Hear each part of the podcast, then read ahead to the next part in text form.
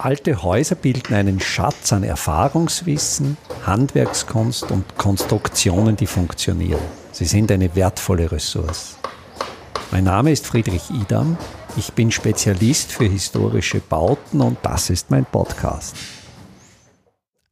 Ein Thema, das im Bauwesen zurzeit sehr aktuell ist, ist der Bodenverbrauch.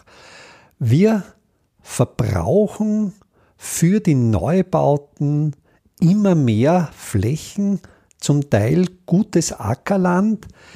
Im Zeitraum zwischen 2011 und 2021, also in den letzten zehn Jahren, ist in Österreich der Gebäudebestand von 2,1 Millionen auf 2,4 Millionen angestiegen. Also wir haben in den letzten zehn Jahren 300.000 zusätzliche Gebäude errichtet, zusätzlich Flächen versiegelt und es gibt eigentlich ein Instrumentarium, das so groß zusammengefasst der Begriff Raumordnung wäre.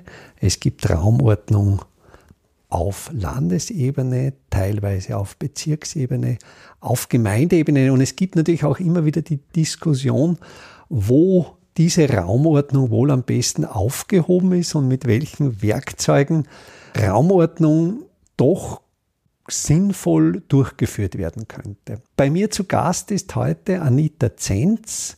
Wir haben gemeinsam in den späten 1980er, frühen 1990ern in Wien Architektur studiert. Anita, du arbeitest jetzt auf einem Gemeindeamt in der Bauabteilung und bist eigentlich tagtäglich mit der Raumordnung konfrontiert. Wie erlebst du dieses Thema Bodenverbrauch? Lässt sich der Bodenverbrauch steuern?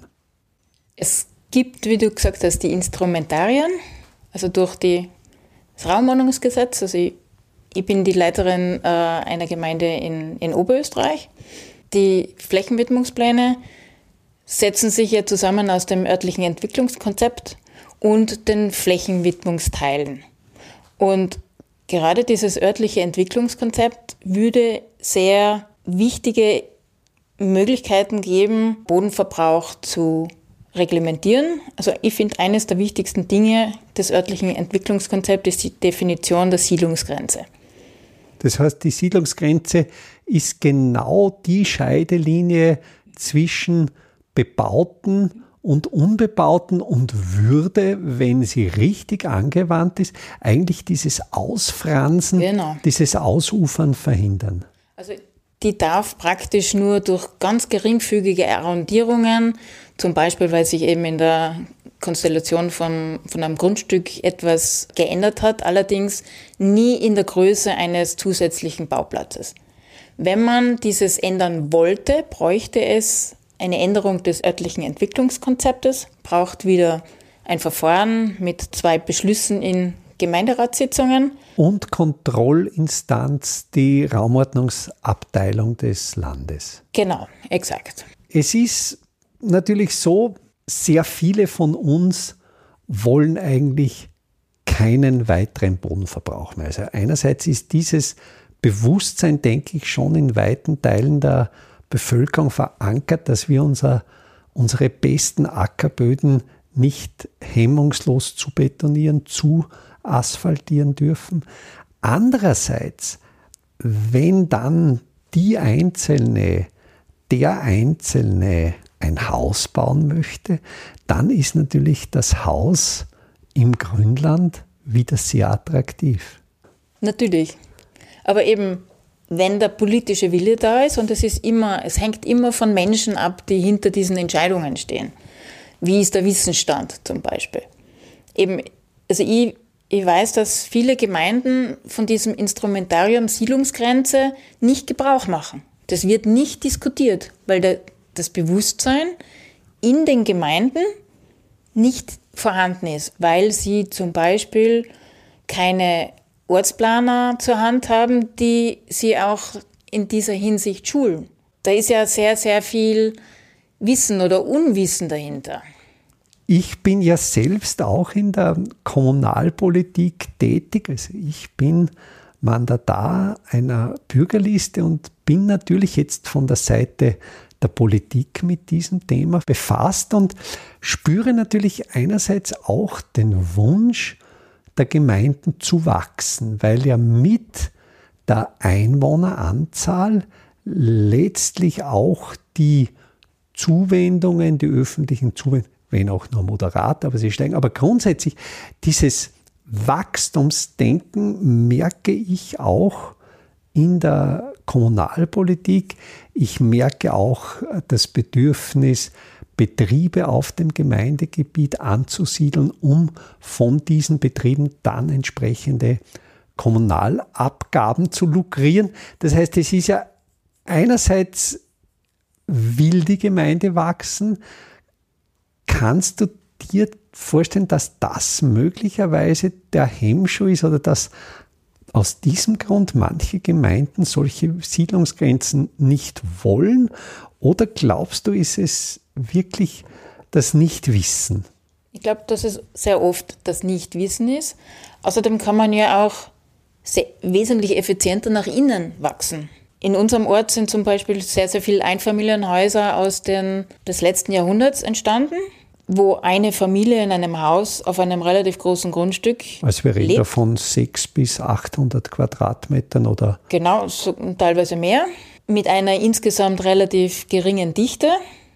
Das heißt, also in unserer Gemeinde sind äh, praktisch sämtliche Flächen mit Bebauungsplänen hinterlegt, wo auch Dichten festgelegt sind. Also das heißt, diese innere Entwicklung kann auch geschehen, indem man eine Nachverdichtung über den Bebauungsplan, über die Bebauungsdichte zulässt dass sozusagen die Kinder wieder zurückkommen können mit den eigenen Familien und dann nicht nur eine Familie in einem Gebäude wohnt, sondern zwei Familien, die aber auch getrennt, also nicht nur intern erschlossen oder gemeinsam leben, sondern auch zwei Wohneinheiten in einem Gebäude sein können. Also man schafft eine größere Bebauungsdichte. Letztlich versiegelt man zwar auch wieder Flächen. Man nicht unbedingt. Also zum Beispiel, dass es ein Stock höher ist. Also es muss nicht unbedingt jetzt der Garten oder der Zwischenraum. Nein, überhaupt nicht. Dass man sozusagen, sagen wir, zusätzliche Fläche wäre dann eine neue Erschließungsstruktur, ja. aber die Erhöhung oder die des Gebäudes oder die Erweiterung der Kubatur ist dann eher in die Höhe, dass man zum Beispiel statt zwei Vollgeschosse dann oben noch ein Terrassengeschoss zum Beispiel zulässt nicht nur ausgebaute Dachraum. Und das, und das ist jetzt deine Erfahrung als Bauamtsleiterin, geben das diese Einfamilienhäuser aus den 1960er, 70er, 80er Jahren, geben die das statisch her, dass hier Aufstockungen um ein Geschoss. An und für sich ja. Das ist ein Nebenthema. Sehr viele moderne Gewerbebauten, also Supermärkte, für Photovoltaikanlagen nicht geeignet sind, nur aus dem Grund, weil die Statik so ausgereizt ist, dass diese Zusatzlasten zumindest rechnerisch nicht mehr zulässig sind. Ja, generell kann man natürlich nicht sagen, dass es ja, ja oder nein, aber an und für sich, äh, die Fälle, die ich jetzt schon kenne, hat, da hat es funktioniert. Es gibt ja zwischen Grundstücksgrenze und der Gebäudeaußenkante gibt es ja so Mindestabstände zur Grundgrenze, wenn ich es richtig im Kopf habe, sind das drei Meter. Mindestens, ich, ja. Drei Meter oder ein Drittel. Ein Drittel der Gebäudehöhe. Mhm. Ja. Und ich kenne aber jetzt auch Fälle, wo genau diese Lücken geschlossen mhm. wurden, also wo über die Grundgrenze hinweg. Also mir zum Beispiel haben, also an und für sich hat man ja eben diese Mindestabstände, diesen Bauweg, der normalerweise mit Nebengebäude zum Beispiel schon verbaut werden kann. Garagen zum Beispiel. Genau, exakt. Die kann man mit äh, gewissen Limitationen im Bauweg errichten. Äh, wir haben im, in unserem Bebauungsplan lustigerweise eine ganz spezielle Möglichkeit, auch in diesem Bauweg mit einstöckigen Hauptgebäudeteilen, also Haupträumen auch hineinzugehen, um einen gewissen geschlossenen Straßenraum zu erreichen. Das ist aber ein ziemliches Unikum. Aber das kann man zum Beispiel über den Bebauungsplan regeln. Und der kann wiederum auf kommunaler Ebene beschlossen werden. Also der wird, der wird im Gemeinderat ja. beschlossen. Genau. Also die Verordnungen werden, haben ein, ein gewisses Prozedere. Es gibt einen Einleitungsbeschluss von einem Plan, von einem Änderungsplan. Und dann geht es ins Verfahren, wo die Nachbarn äh, Stellungnahmerecht haben. Die öffentlich-rechtlichen Stellen werden gehört und nach einer gewissen Zeit werden entweder, also diese Stellungnahmen müssen behandelt werden im, im Gemeinderat. Manchmal kommen aus diesen Stellungnahmen auch Änderungen im, im Plan zustande. Und dann kann dieser Plan dann genehmigt werden. Das ist ja jetzt ein Argument dafür, dass diese Raumordnungsbefugnisse durchaus sinnvoll in kommunaler Ebene verankert sind. Es gibt ja die Diskussion, wo in Frage gestellt wird, wo, wo diese kommunale Kompetenz in Frage gestellt wird und in der Diskussion immer wieder behauptet wird, also ich kenne diese, diese Argumente, es sollte die Raumordnung nur noch auf Landesebene entschieden werden. Wenn ich jetzt an ganz akute Fälle in Vorarlberg denke, wo jetzt äh, zumindest in Pressemitteilungen zu hören ist, dass möglicherweise natürlich gilt die Unschuldsvermutung, dass hier Politiker auf Landesebene dann sehr wohl Bebauung des Grünlandes gegen entsprechende Spenden genehmigt haben sollten, dann denke ich ja, so gut ist die Raumordnung auf der Landesebene auch nicht aufgehoben. Ja, überall sind Menschen dahinter. Und also es gibt immer Vor- und Nachteile, aber diese, dieses erhöhte Wissen über das Spezifikum vor Ort haben natürlich die lokalen Politiker. Auf der anderen Seite ist es, kann es manchmal natürlich gut sein, wenn man einen gewissen Abstand hat. Aber die Landesstellen sind ja sowieso Aufsichtsbehörde. Also sie haben ja immer bei Flächenwidmungsplan sowieso, dass es jeder Flächenwidmungsplan genehmigt werden muss. Bei Bebauungsplänen wird im Verfahren festgestellt, ob es überörtliche Interessen gibt. Dann braucht es auch eine Genehmigung. Und sonst wird es im Verfahren festgestellt, dass es keine überörtlichen Interessen gibt. Und dann ist mit der Gemeinderatssitzung äh, und dem danach Aufhängen auf der, auf der Amtstafel ist der Flächenwidmungsplan rechts, oder der, der Bebauungsplan äh, rechtswirksam.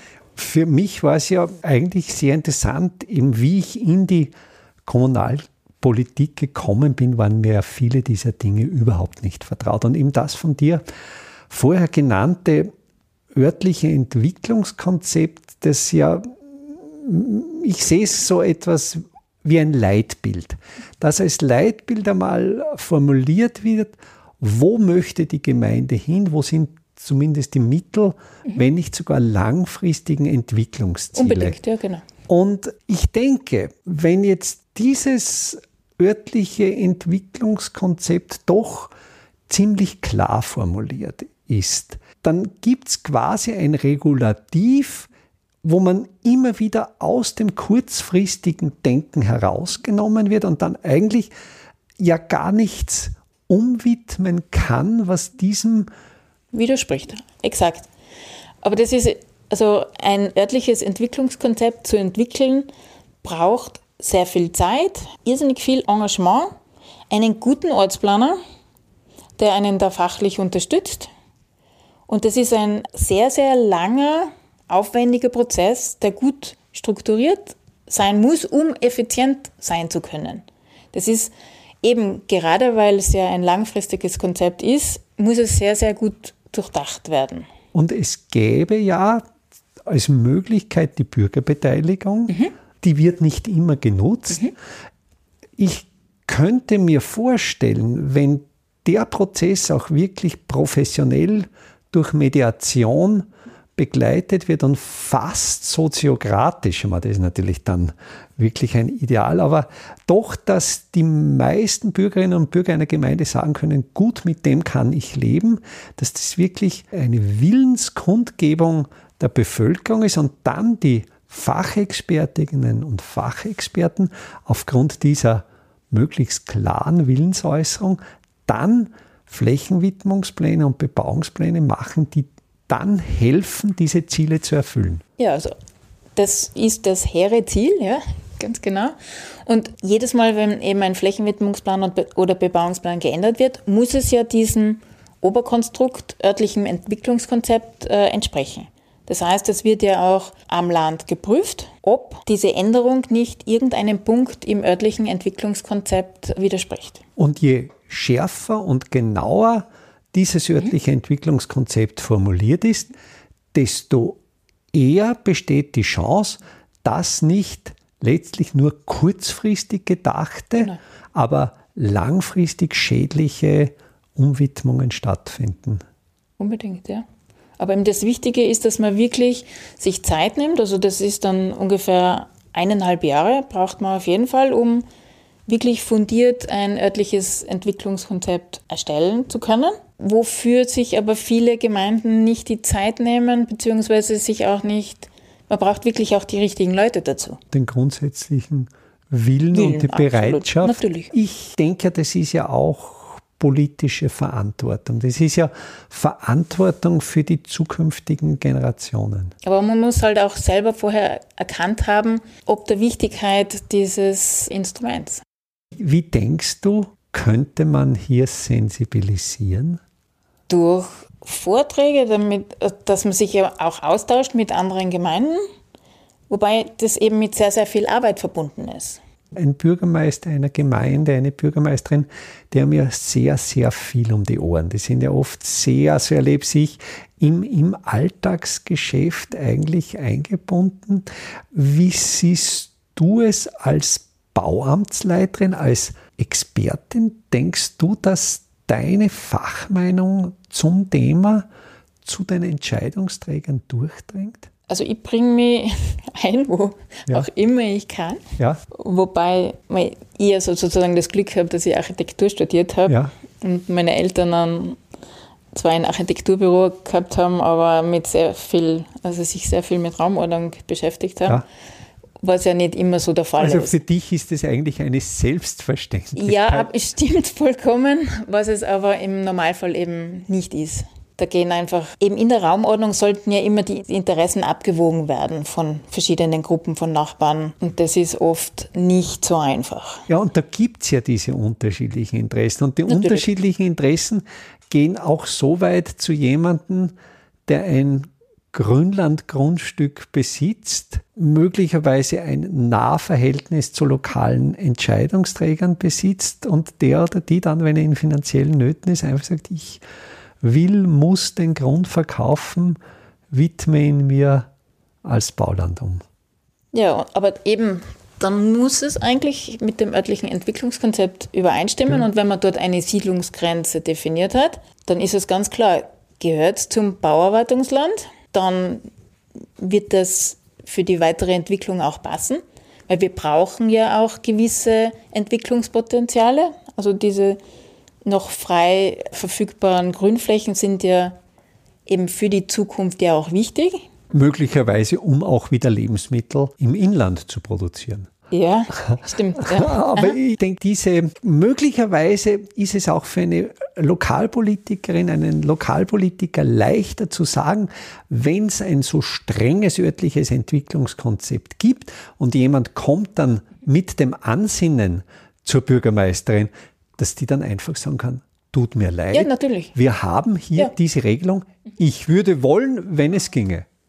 Das braucht man dann gar nicht sagen, sondern man kann ja eben mit dem örtlichen Entwicklungskonzept ganz genau diesen politischen Willen sozusagen, es soll in diesem Bereich, wo bereits viel verbaut ist und wo die ganze Infrastruktur mit Wasser, Kanal, Strom, jetzt Glasfaser etc. schon vorhanden ist, wo sehr effizient auch verdichtet werden kann, beziehungsweise eben die noch vorhandenen Freiflächen möglichst intensiv verbaut werden. Also sprich dann eben nicht ein Einfamilienhaus auf 800 Quadratmetern, sondern vielleicht andere Wohnformen im Zentrum, im Nahbereich von Schulen und sonstiger Infrastruktur, dass eben diese inneren Bereiche verdichtet werden und man ganz klar sagt, nach außen hin wird nicht erweitert. Und das ist ja auch ein Argument, diese kurzen Wege der Infrastruktur, mhm. dass ich auch sage, es gibt schon die vorhandene Infrastruktur, es gibt schon die Kanäle, genau. es gibt die Trinkwasserversorgung, es gibt die von dir genannten Glasfaserkabel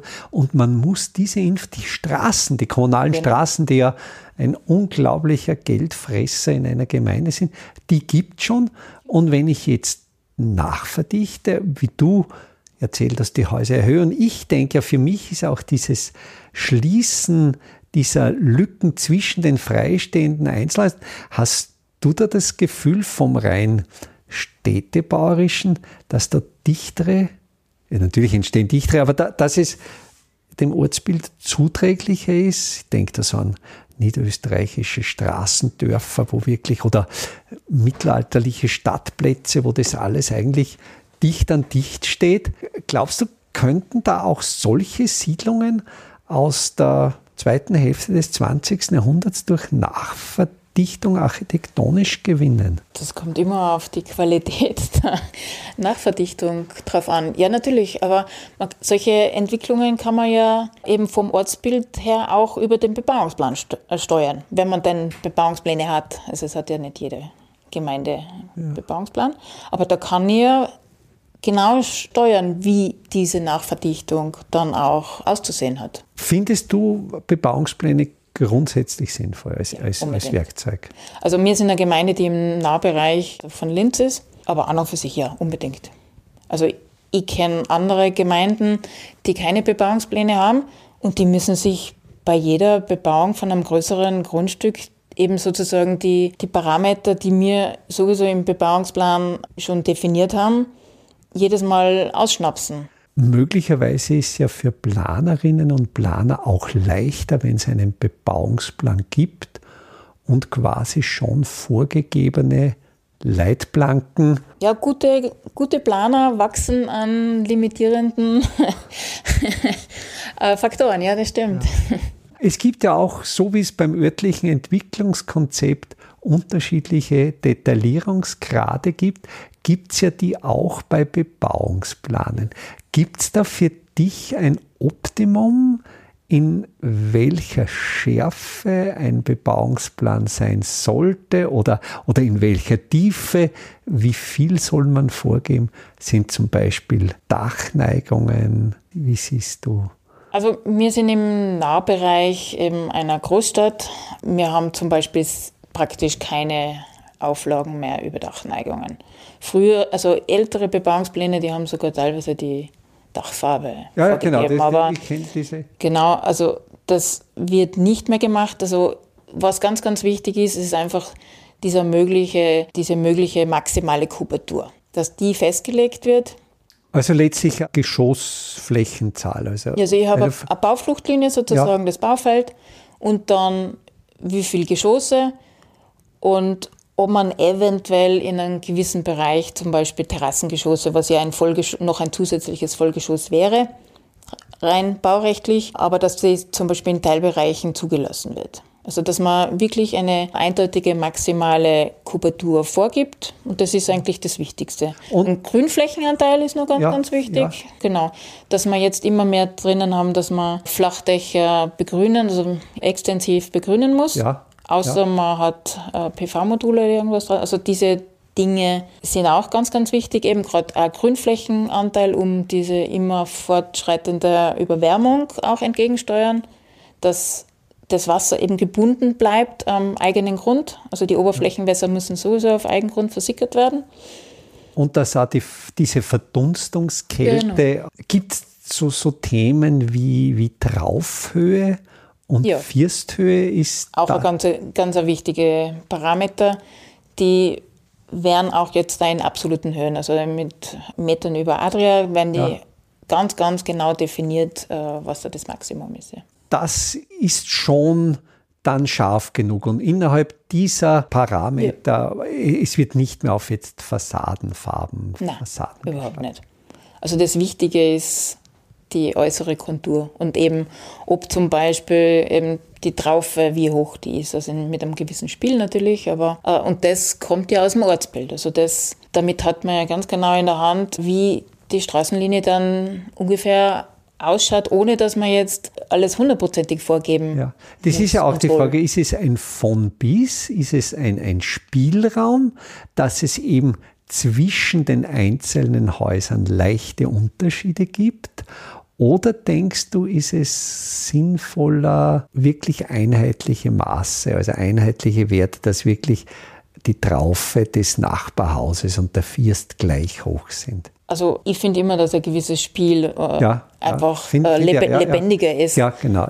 Und das würde auch nicht funktionieren, weil also in unserem Ort, wir haben ein historisch gewachsenes Zentrum und äh, da gibt es keine ganz einheitliche Draufhöhe, aber es soll in einem gewissen Maximalbereich vorgegeben ja. werden. Und ja. Das finde ich spannend, wenn du das historische Ortszentrum ansprichst. Offenkundig gab es in früheren Zeiten, also wenn ich mir jetzt zum Beispiel, ich denke, jetzt habe da vor Kopf diese in Salzachstädte, diese, diese Stadtplätze, wo zwar Häuser aus verschiedenen Stilepochen stehen, da ist von der Gotik bis zum Biedermeier teilweise natürlich auch, auch 20. Jahrhundert, aber die würde ich jetzt herausnehmen, aber zumindest von der Gotik bis zum Biedermeier, obwohl die Häuser in ihrer Gestaltung sehr unterschiedlich sind, ergeben sie, denke ich zumindest nach meinem Empfinden, ein harmonisches Gesamtbild.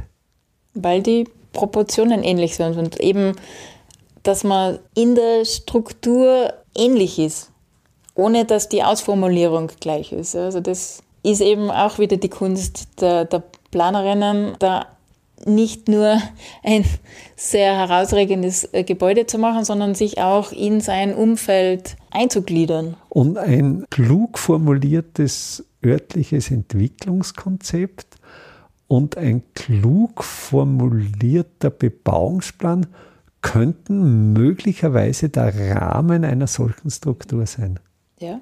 Und für das braucht man gute Fachleute, die die Politik da unterstützen. Also der Ortsplaner hat in diesem ganzen Gefüge oder die Ortsplanerin einen, einen extrem hohen Stellenwert. Es gilt, solche zu finden. Ja, genau, stimmt.